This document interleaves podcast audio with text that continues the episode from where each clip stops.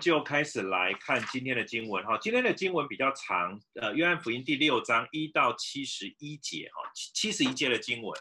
那我们这段经文我大约是这样分段的哈。如果可以的话，你可以把你的就是一些的分段，你怎么分段？那如果你对那个段落你有一个主题，你就写在那个段落的前面哈。然后我再说这这个分段没有一定的标准答案，你看不同的解经书也会有不同的分段。但是分段是为了帮助你了解原来的圣经，它就是呃头接尾哈，就是完全就是一整章全部都是一起的哈，甚至一整卷应该是这样子讲，它并没有分分章分节是方便我们查考。我们现在哦到了第几章第几节，原来是没有包含一些章里面的题目哈，一些章题段题都是后来翻译圣经的人把它加加上去的哈，所以这一些原来的圣经里面。呃，原文里面是没有的。那所以在这个过程当中，请你要留意，我为什么一直逼迫你们要做这个分段，是为了帮助你们了解。因为你在分段的时候，你就比较容易抓住整个段落的一个意识，哈，那整个大纲也就比较容易明白。更容易的是，你就更容易明白整个段落，包含这个段落跟下一个段落它彼此之间的关系。哈，那在第六章呢，我大概分成三个段落。啊，那第一个段落我是这样分的，从第一节一直到第二十一节。那这个段落呢，我用我是用一个事件。好，因为其实约翰福音里面他有时候会用事件或者日日期，所以他在第一节他用这事以后，所以很显然跟前面是一个。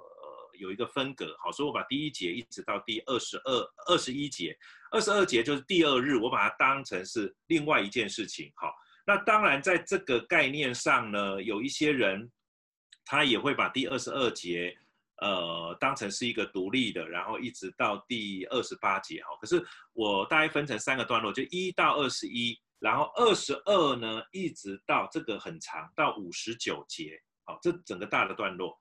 然后第三个段落是第六十节一直到七十一节，好，那二十二到五十九节这个大的段落里面呢，我分成四个四个小的段落。那这四个小的段落呢，呃，我发现，呃，约翰有给我们一些提醒哦，就使徒约翰他会用几个概念，就是耶稣跟人的对答，然后有人问，耶稣回答。然后在这个当中，然后我认为呢，他用，呃，在这个段落从二十二到第五十九节，我把它分成四个段落。第一个段落是第二十二节一直到第二十九节，好，那这个段落里面呢，一个重要的核心呢，呃，其实就在谈我们当做什么哈，才算做神的工。那第三十节呢，一直到第四十节是一个段落，在这当中呢，他。再谈另外一个主题，就是第三十九节，哈，他赐给我的，叫我一个都不示弱，在末日叫他复活，哈。然后这一些我待会会再做一些细的细分。然后第四十一节一直到第五十一节是一个段落，好，那这个段落里面呢，其实再把前面的这个一些主题再都讲一次，好，就是所以重要的那一节是第五十节，五跟五十一节。然后带来第五十二节一直到第五十九节，我把它分成一个段落。那它的重点也是在第五十八节跟五十九节。好，那说呢，这个概念里面呢，正好这四个段落，耶稣都各讲了一次。我实实在在的告诉你们，可是这四个段落其实是互相关联的。所以第二十二到第五十九节，我把它放在一个主题里面。OK，好，所以分成三段一。到二十一、二十二到五十九、六十，一直到七十一。那第一个段落呢，我给他的一个段题叫做“耶稣是谁”。啊，其实我认为他在第一节到第二十一节是在再次的告诉我们耶稣是谁。这也凸显了从现在已经到第六章了，从第一章到第五章，耶稣不停的在告诉当时候的门徒。以及当时候这些见证耶稣神迹的人，耶稣是谁？可是这一些人呢，还是不明白，甚至不肯信或者不肯接接受。呃，第六章的第一节，我就逐逐节来讲哈。他说这事以后哈，就是第五章所行的这个这一件事情之后，耶稣渡过加利利海，就是提比里亚海。我先讲一下那个地理位置哈，在这个之前，耶稣其实是在耶路撒冷。耶路撒冷其实是在犹太的比较呃，算是中间的南边，是在下面。OK，好，就是死海这边。OK，好。然后呢，现在呢，差不多同样的这个位置，加利利海呢是在北北边。好，那中间这一条就是约旦河。OK，好。那加利利海有一些别名，一个叫做加利利海，另外一个叫做提比利亚海。所以当耶耶稣从耶路撒冷一直要到加利利的时候，叫到加利海，其实他是往北走。好，然后在这个过程当中呢，他说有许多人因为看见他在病人上所行的神迹，就跟随他。耶稣上了山，好，他跟门徒坐在一起。那时呢，犹太人的逾越节近了，你会发现，呃，约翰福音很很常提到节期，好，那这边就是逾越节，所以很多人猜说，那前面前面可能是另外一个节日，可是我觉得时间点可能接不在一起啊，所以我我觉得前面第五章的那个节期，目前其实很难断定它到底是什么节日，就是一个节期就对了。OK，好，那第五节哈。在这个过程当中，呃，大约在加利利海的周围，耶稣就在那个地方，他举目看见许多人，就对腓利说：“我们从哪里买这些饼，叫这些人吃呢？”好，这个是很特别的，耶稣所行的一个神迹，叫做五饼二鱼的神迹。可是这个。五个饼两条鱼使众人吃饱的这个神迹是很特别，在福音书当中每一卷都有记载。OK，可是每一卷所记载的重点跟概念都有一些差异，特别是马太、马可比较类似，路加跟约翰其实都有一些些的差异。好，那但是我们今天要谈的是约翰福音的五饼二鱼。OK，好，所以请你要留意哦，我我现在讲了马太。跟马可他们讲五饼二鱼的神迹，有他们要表达的意义，当然有一些像，有一些类似，但不全然相同。那我们今天要谈的是约翰记载这件事情到底为了什么？OK，好，所以你要留意在这一段经文当中每一个文字的陈述。他说：“耶稣举目看见许多人，就对腓利说：‘我们从哪里买饼叫这些人吃呢？’”许多的人来到耶稣那边，其他的经文啊，其他平行谈这一段的经文是说，他们其实就是耶稣讲讲道，然后讲完了，然后大家在那里继续要跟着耶稣。可是，在约翰他认为这不是重点，所以他就没有特别谈之前发生什么事，他只是说，好像耶稣举目看见许多的人，然后他就对腓利说，那。对腓利说了什么话？哈，在这里他对腓利说，然后后面还提到安德烈。其实你会发现在约翰福音，约翰特别记得这腓利跟安德烈。哈，其实这一些都是耶稣最亲近的四个门徒。哈，包含彼得。哈，这这四四个人：腓利、安德烈、彼得跟约翰。OK，然后他就对菲利说：“我们从哪里买饼叫这些人吃呢？”他说这话是要试验菲利。刚才有同学问有关于试验这件事情，我稍微再解释一下哦。试验这件事情呢，请你用比较中性的角度来看。好，那当然在试验这件事情，在翻译上有些时候会翻成试探，有些时候会翻成试炼。好，那这个翻译上呢，通常是这样子分的哈，不全然是这样，就是呃。如果试验是一个比较中性的名词的话，哈，感觉上试炼哦，就会觉得好像比较好一点。OK，好，就是呃，为了要证明这个人的那些品格啊，试探呢，就是为了要证明这个人不好。但是我觉得在试验在这里，有时候圣经上面你一定要理解哈，就是说它其实呃，为什么这样翻，是因为你要从上下文来看，如果是基于恶意的一种试验，通常就会被翻成试探。好如果是为了证明这个人可以通过这种试探啊试验，好，那他就不会用试探这个翻译，他就会用试验或者是试探。OK，好，那这个是大约上的翻译。好，所以呢，所以对我们来讲，我在说哈，上帝，上帝有些时候给我们试验，不是为了要证明我们是或者是不是，是因为他相信我们是的，所以他才试验我们，或者是他要帮助我们过这个试验，是为了要让我们明白我们是可以依靠他的。好，所以他的上帝给我们的试验一定有他的用意，但是你要相信一件事情，或者是我想要请你把它记在你的脑海里，上帝对你的试验都是出于他的好意。我不是洗脑，我要告诉各位弟兄姐妹，这一点是蛮重要的一件事。如果你不理解这件事情，其实很多时候你会跟上帝，你有你会很生气。好，可是我要说，有些时候在这个过程当中，请你一定要先对上帝有基本的信任。好，这个我觉得是蛮重要。好，那他说这句话是为了要试验菲利，哈，那可能是要让菲利更明白。耶稣更认识耶稣，更明白耶稣的心意。哈，他说他自己原知道怎么行，当然耶稣知道要怎么做，可是他问腓利是要让腓利明白一些事情。腓利回这样回答，他说就是二十两的饼，叫他们个人吃一点也是不够。二十两的饼其实蛮多的哈，呃，用一两是十钱来看，这边二十两基本上就是两百钱。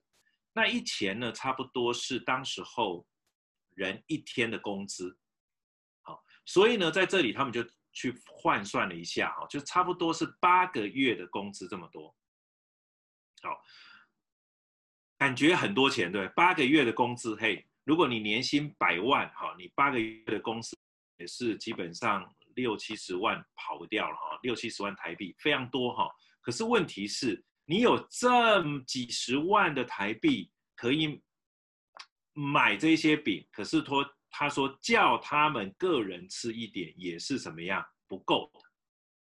原因是因为什么？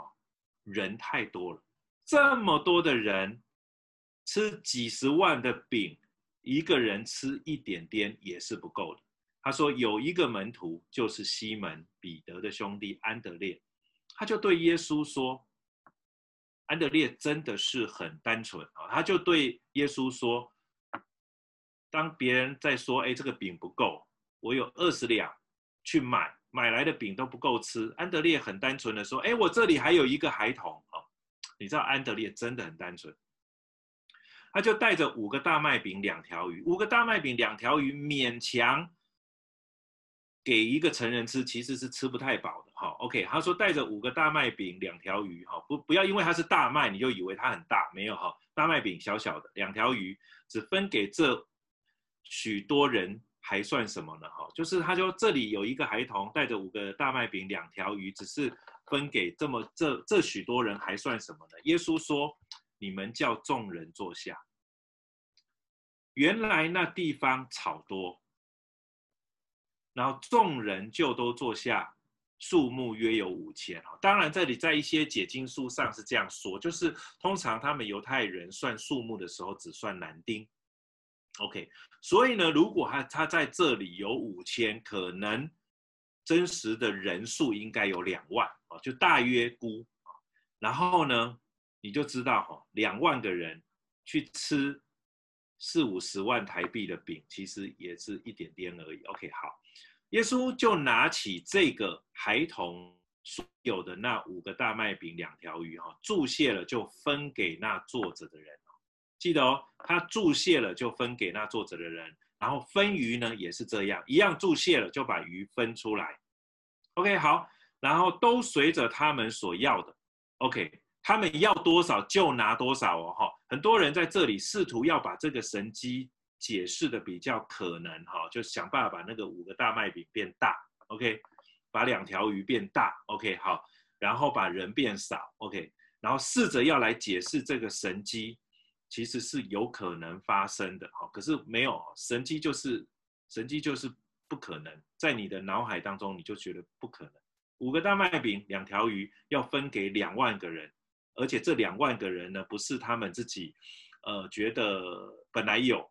拿不出来哈，然后接下来看到一个小孩子，有人是这样解释的，是不对的哈。有个小孩子愿意把自己所有的拿出来，于是众人大受感动，把自己的便当都拿出来哈，分给别人吃。最后呢，剩下装了十二个篮子，不是哦，这也不是正确的解释。正确的解释就是很少的饼，很少的鱼，分给了很多很多的人，而且这一些人都按着他所需要的拿，尽可能的拿。最后呢，所有的零碎吃剩下的，吃饱了，吃剩下的，把它收拾起来，还装满了十二个篮子。篮子也不是小小的篮子，是很大很大的篮子，装满了十二。厨余都有十二个篮子。那众人看见耶稣所行的神迹，就说：“这真是那要到世间来的先知。”耶稣既知道众人要来强逼他做王，就独自退到山上去。这一段的。神迹或者这一个五饼鳄鱼的事件，到底要表达什么？其实是从最后面的这个段落十四节，众人所有的这一些人，你吃了这个五饼鳄鱼饼的这一些所有的这一些人，看见了耶稣所行的神迹，也吃了耶稣所行神迹的这个饼，他们对耶稣的认识是什么？各位弟兄姐妹，这段经文说，这真是那要到世间来的先知。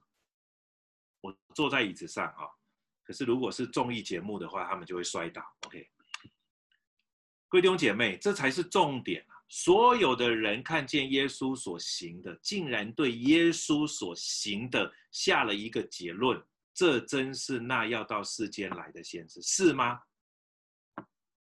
各位弟兄姐妹，是吗？当然不是。约翰要表达的，从第一章一直到第五章，要表达耶稣是谁？耶稣是上帝的儿子。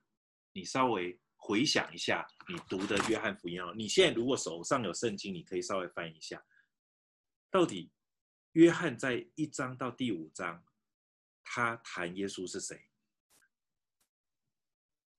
第一节他谈到耶稣是神。然后谈到万物是借着耶稣造的，凡被造的没有一样不是借着这位造的，就是耶稣造。然后耶稣来是有人做见证，施洗约翰为他们为耶稣做见证。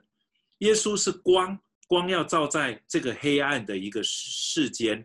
然后呢，耶稣来是要叫我们这一些信他名的人就可以做上帝的儿女，这是耶稣。然后第十六节。谈到的是透过耶稣，上帝要把他的恩典表明出来，恩典跟真理都是由耶稣基督来的。第二章在表达什么？第二章在表达耶稣，耶稣是那位上帝的羔羊，连施洗约翰都只能帮他系鞋带。耶耶稣是谁？耶稣是那位弥赛亚。这个是第一章的后半段，然后第二章谈到耶稣行了神迹，水变为酒，然后呢显出他的荣耀来，所以要叫他的门徒相信他，要相信他是谁？他是上帝的儿子。第三章哦，我不厌其烦的再讲一次哦。第三章，耶稣跟尼尼哥底母谈论重生，说你要。你若不重生，你就不能见神的国；你若不从水跟圣灵生，你就不能进神的国。然后要谈什么？神爱世人，把他的独生子，就是耶稣赐给我们，叫我们这些相信耶稣基督的，不自灭亡，反得永生。他是神的儿子，他赐给我们永生。然后后面讲到他是从天上来的。然后呢，信子的人有永生，不信子的人得不着永生。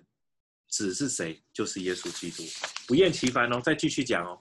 第四章谈到一个撒玛利亚妇人，撒玛利亚妇人，他们对他来讲，他们都在敬拜那位主。南国跟北国，他是北国撒玛利亚，南国耶路撒冷。然后他们都在各自的山上敬拜那位上帝。可是那位上帝，或者这一位上帝耶稣基督，在他的面前。让这位女人可以接受，而且相信，因为上帝把她所行的都说出来，然后最后谈，他真是救世主，他真是弥赛亚，OK，然后第五章呢，我们上次讲的，在毕士大池有一个病了三十八年的，他一直在等上帝救他，一直在等上帝差遣的天使来搅动那个池子的水，然后让有人可以扶着他下去，让他的病得医治。可是这位上帝直接来到他的面前，说：“你要痊愈吗？”然后这个人病了三十八年，他犯罪了。可是上帝呢，一样医治他，解决他，然后告诉他以后不要再犯罪。你可以想象吗？这就是耶稣基督所要带给我们的救恩。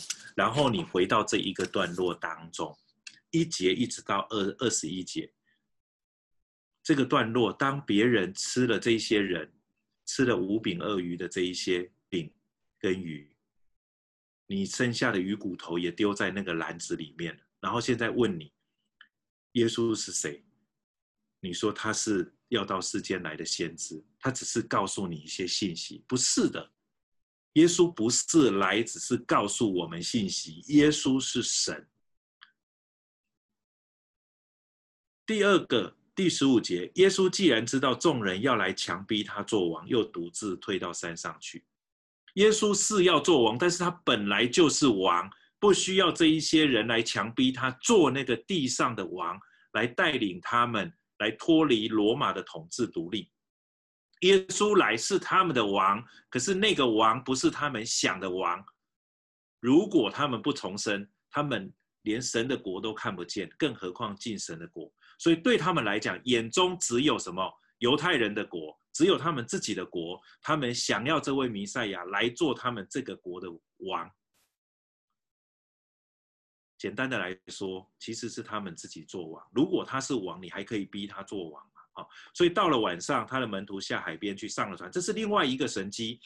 然后他们要过海往加百农，好，所以我再讲一次，他原来在耶路撒冷往北走，他很有可能在这边五饼二鱼的时候，在整个加利利的南边的这个地方。加百农是在加利利海或者是呃提比利亚海的北边，所以他要过到北边去。天已经黑了，所有的人坐那个船要到加百农去，然后呢，海就翻腾起来。可是行了十多里路，耶稣从海面上行走，然后接近那船，他们就害怕。他们当然害怕，因为对他们来讲，从来没有想过会有人可以在水面上行走。或者是有人说，他们看见耶稣在水面上行走，他们。很难想象，怎么可能会有人，或者是他们对耶稣的认识只是一位先知，怎么可能会有先知在海面上行走？这个这个中间的解释很复杂。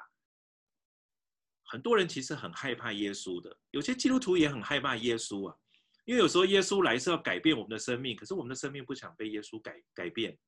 你想按，你只想按着你自己的想法去过你的生命。去过你的人生，可是耶稣来要做你生命的主，你你不愿意，所以有很多人其实很不愿意，很害怕，甚至基督徒会害怕。好，所以我在这里看这个害怕是对他们来讲，耶稣已经超过他们所能够理解的范围，于是他们就害怕。可是耶稣在这里对他们说：“是我，不要怕。”耶稣告诉他们哦，当然在这个这边有一个字哈，就是“是我”，其实就是有一点像旧。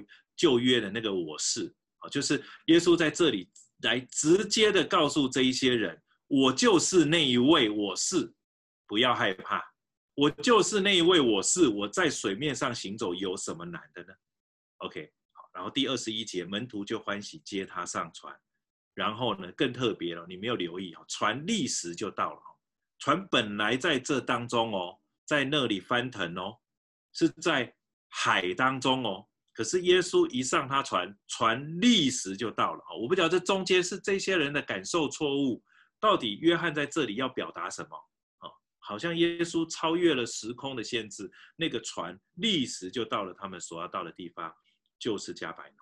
好，所以这个段落从一节到第二十二节，我认为的确，五饼二鱼使五千个人吃，两万个人吃饱，是神迹。可是重要的是，耶稣在这里表达的不是只是他很厉害，耶稣在这里要表达的是他是神，你知道吗？还是你只是 认为他是先知？或者是你只是要让他当你的王？当你需要有人帮你出头的时候，他来当你的王？我不晓得你怎么认识耶稣，可是我觉得一到二十一节，当你观察了，当你解释了，要应用在生活当中的事，我要告诉各位弟兄姐妹，你的生命当中愿不愿意让耶稣当王？是他坐在宝座上哦，不是你哦，是他对你的生命有权柄，你愿不愿意跟从他，然后？愿意走在他为你预备的道路上。我在说这，我跟你只是一个问题而已。可是其实耶稣很多时候对你跟对我，其实是一个要求，来跟从我，是一个命令。如果基督徒你觉得耶稣是你的主，他真的是你的主吗？还是只是你礼拜天的主？你只是称呼他主啊主啊？可是你平常呢？你自己当主。甚至你要这个主照你所想的成就你所要的，如果他不成就你所要的，你会觉得他不配当你的主，你要找别人当你的主。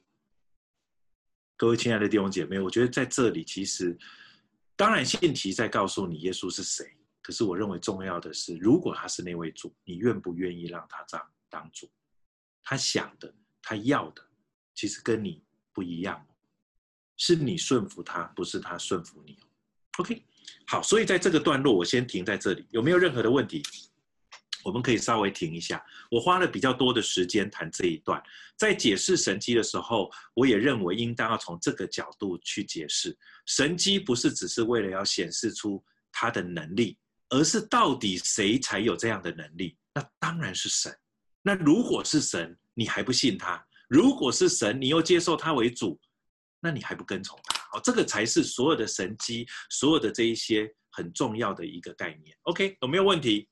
如果没有问题的话，我喝一口水，我们就继续下去喽。或者你们随时有问题就打开麦克风，或者举个手。呃，Joseph 会让我知道你们有问题哦。没有，我们就下去喽。好，后面呢，从二十二节呢到第五十九节是一整个大的段落。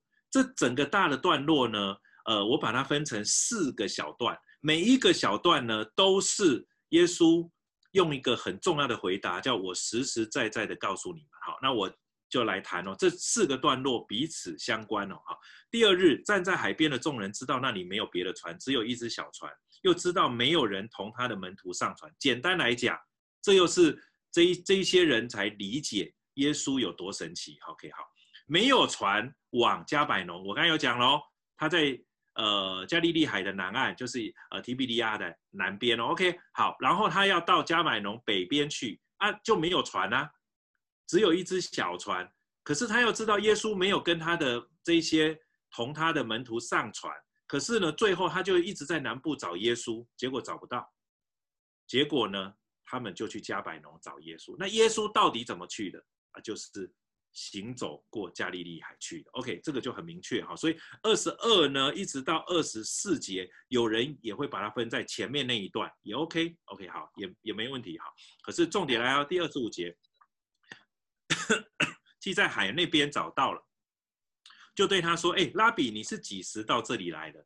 耶稣回答：“哦，耶稣的回答很重要。他说：我实实在在的告诉你们，你们找我，并不是因见了神迹。”乃是因为什么？吃饼得饱。哎，各位弟兄姐妹，在这里很有趣。耶稣直接问：“你们找我，就是你们肚子饿了吗？你们不是因为见了神迹，然后如同我刚才讲，见了神迹，知道能够行神迹的，一定是神嘛？只有神才能够行神迹嘛？”或者只有上帝的工作才能够，呃，上帝所赋予力量的人才能够行神迹。重要神迹是帮助我们直接连接到神，神迹帮助我们认神敬神。可是他在这里呢，他说你只是为了要吃饼得饱。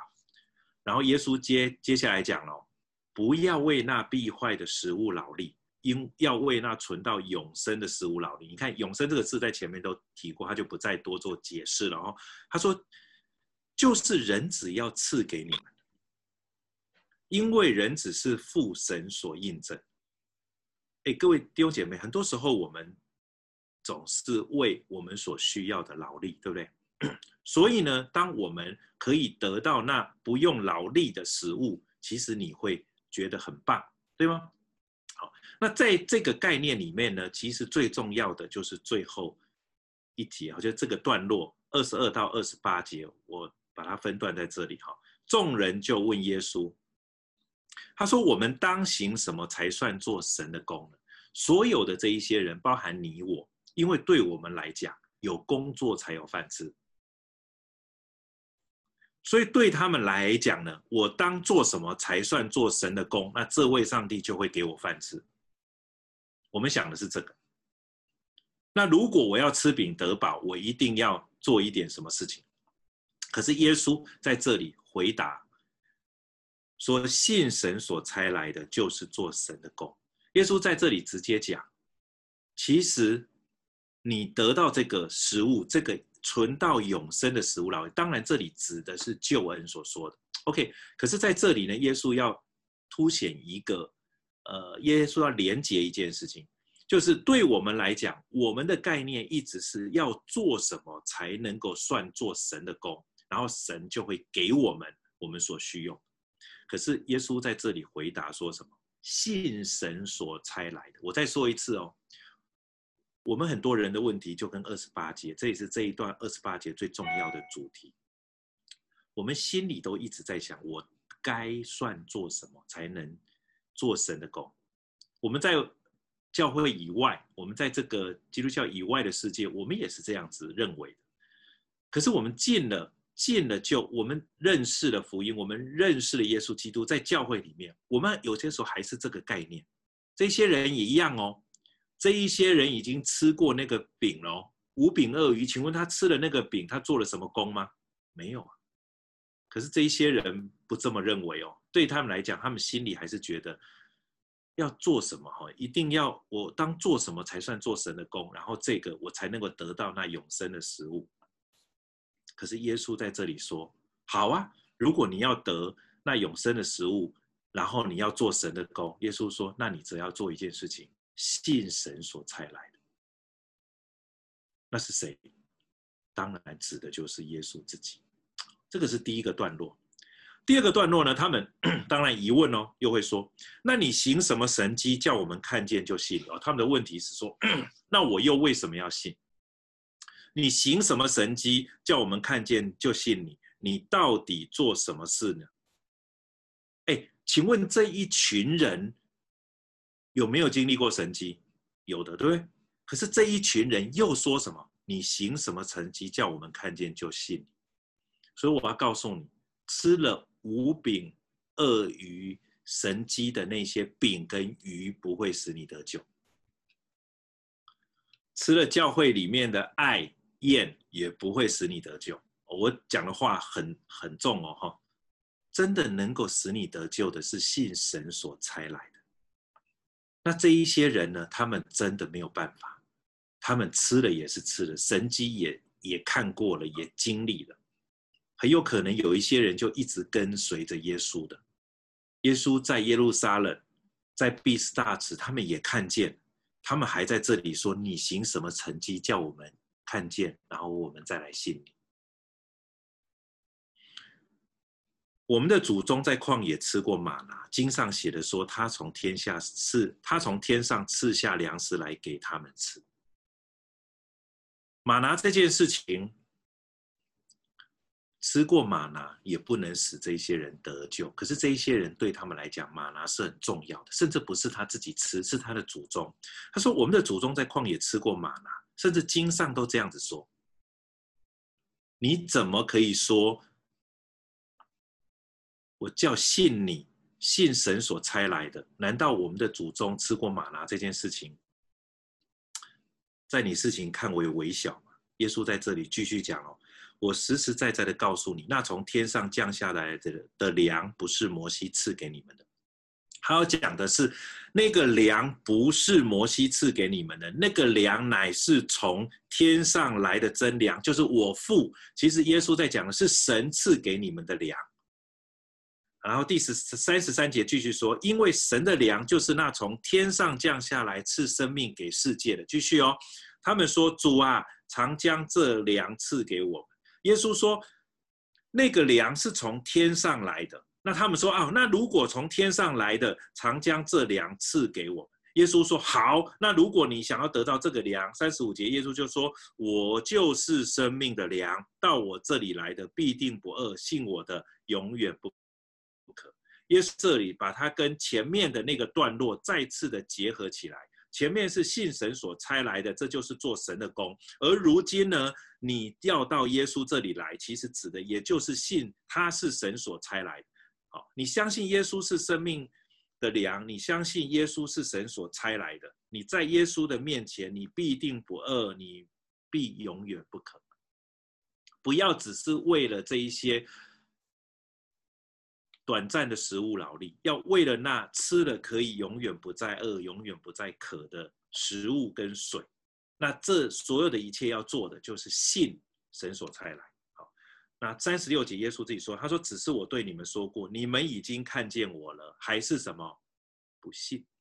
跟前面做一个回应哈。可是呢，耶稣继续的在说：凡父所赐给我的，必到我这里来；到我这里来的，我总不丢弃他。指的是，那你要不要到我这里来？你到我这里来，我总不丢弃他，因为我从天上降下来，不是要按自己的意思行，乃是要按那差我来者的旨意行。”耶稣指的是说，他所有做的一切事情是父神要他做的，而他来也是父神要他做的。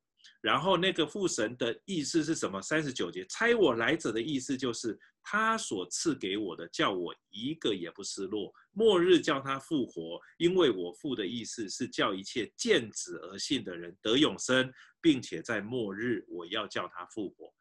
约翰福音在这里把复活哈。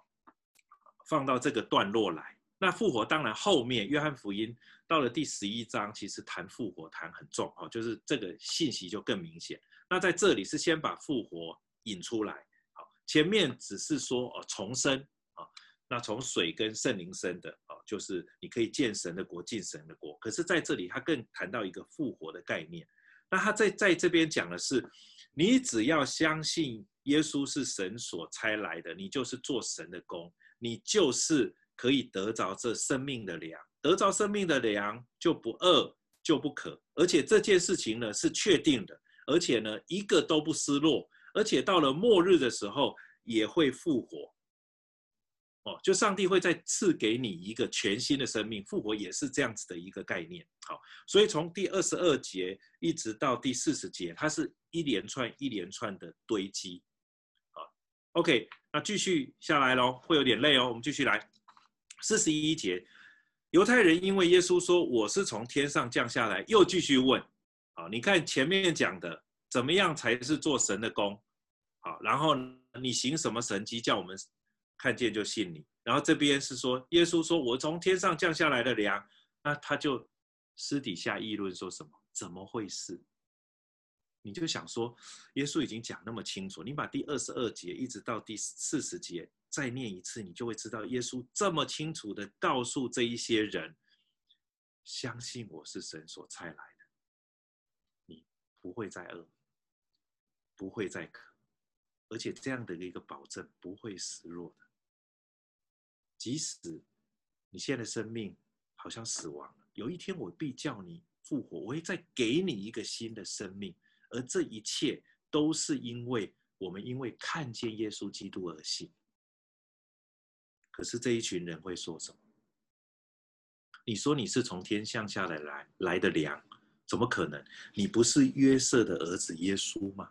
你不是那个叫约瑟的那一个人吗？你妈妈不是叫玛利亚吗？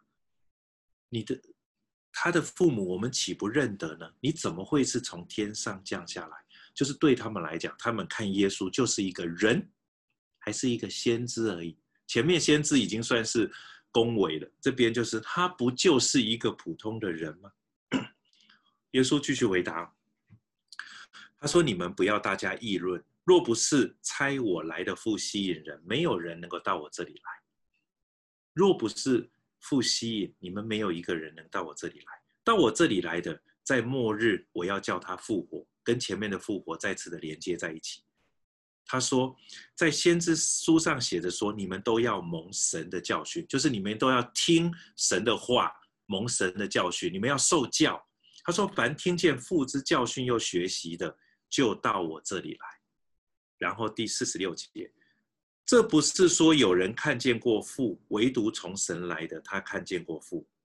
四十七节哦，我实实在在的告诉你，再次的说，信的人有永生。我就是生命的粮。四七、四八、四九，你们的祖宗在旷野吃过吗哪，还是死了。可是呢，我是从天上降下来的粮，叫人吃了，吃了就是信了的意思，就永远不死。其实指的就是永永生，因为耶稣就是生命的粮。第五十一节哦。我是从天上降下来生命的粮，继续再把前面的再把它回去哦，你又再把这些字再做做一些的连接哈，我给你看哦，我整个经文当中我画了很多的细线去做连接，你会发现这一些所有的字在前面都有提哈。五十一节他说我是从天上降下来的，呃，降下来生命的粮，天上有没有讲过？从天上降下有没有讲过？有，生命的粮有没有讲过？有。人若吃这粮，吃这粮是什么意思？是什么？然后就永远活。吃这粮，其实很多时候我们剥饼指的也是这个意思哈。所以耶稣说：“我的肉是可吃的，我的血是可喝的，也是从这里而来哈。”他说：“就必永远活着。”跟前面讲的什么永生同样的概念，就必做神的儿女哈，有永生。三章十六节，那我所我所要赐的粮，就是我的肉，为世人之生命所赐好，所以在这里呢，他更讲得更清楚。虽然这一群人还是在质疑，这不是约翰的儿子耶稣吗？我再把它结合到前面哦，前面在讲耶稣是谁哦。可是这一些人呢，看不见耶稣是谁，只想自己吃饱，自己吃饱了。耶稣告诉他们，不要只是自己吃饱，要相信耶稣，要要相信神所差来的，你不用劳力的。然后这一些人就说：“那你再行一个神迹给我看啊，让我可以吃饱啊。”耶稣说：“你只要信我，我就是生命的粮，然后你就不会饿，就不会渴。”等到耶稣这样说的，这一群人又觉得：“怎么可能？你不是约瑟的儿子，你不是约瑟跟玛利亚的儿子吗？”耶稣再讲一次：“你愿不愿意相信我？愿不愿意把我当成生命的粮，吃了我的肉，然后呢？”人就永远活着。第五十二节，他说：“因此，讲到因此的时候，有时候也是很难过哈。犹太人还在彼此争论，争论是他不要相信嘛，这个人怎能把他的肉给我们吃呢？因为他们从理智上去判断，这个人的肉怎么可能给我们吃？耶稣在表达的是一个概念：你们要相信我，信神所差来的。所以吃那个饼，是因为你相信了嘛？”我们波饼纪念主，吃那个饼喝那个杯，是因为我们相信耶稣基督嘛？所以在这里是这样一个概念。第五十三节要第四次，耶稣说：“我实实在在的告诉你们，不吃人子的肉，不喝人子的血，就没有生命在你们里面。”又回到前面那个尼哥底母，有没有重生的那个概念？就没有生命在你们里面。吃我肉、喝我的、喝我血的人，就有什么？永生，在末日我要叫他复活。复活在这一段至少讲了四次，那未来会再谈到哈。然后呢，在这一段我们继续下来啊，五十五节，我的肉是可吃的，我的血是可喝的，一直反复。吃我肉、喝我血的人，喝我的人藏在我里面，我也藏在他里面啊。这个概念后面会再谈，谁在谁里面，谁又在谁里面。这个段落他在这里只是。谈过去而已，但是后面呢？约翰福音的后半段，谁在谁的里面呢？特别耶稣基督为我们的祷告，约翰福音比较后半段，那可能是我们今年下半年才会查的约翰福音，那个概念在这里开始第一次出现。五十七节，永活的父怎样差我来，我因又我又因父活着，照样吃我肉的人也要因我活着。这话就是从天上降下来的粮，吃这粮的人就永远活着，不像你们的祖宗吃过马拿还是死了。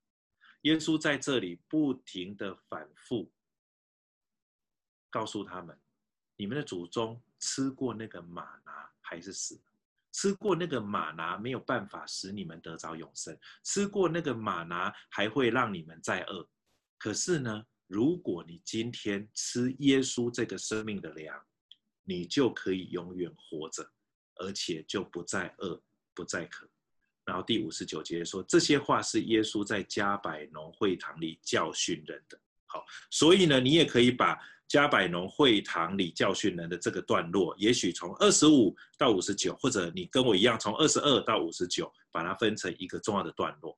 这个段落很复杂，耶稣用四四四次，我实实在在的告诉你们。可是他最简单的，虽然反复，虽然复杂，可是他只在讲一个很重要的道理。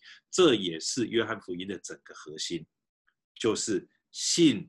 神所差来的耶稣基督，你就是吃他的肉，你就是喝他的血，然后呢，他就赐给你生命，因为他是生命的粮，你就永远不饿，你就永远不渴，而且呢，就有了神儿子的生命，他就在你里面，你就永远活着。哦最后这一段你一定要记得。好，OK。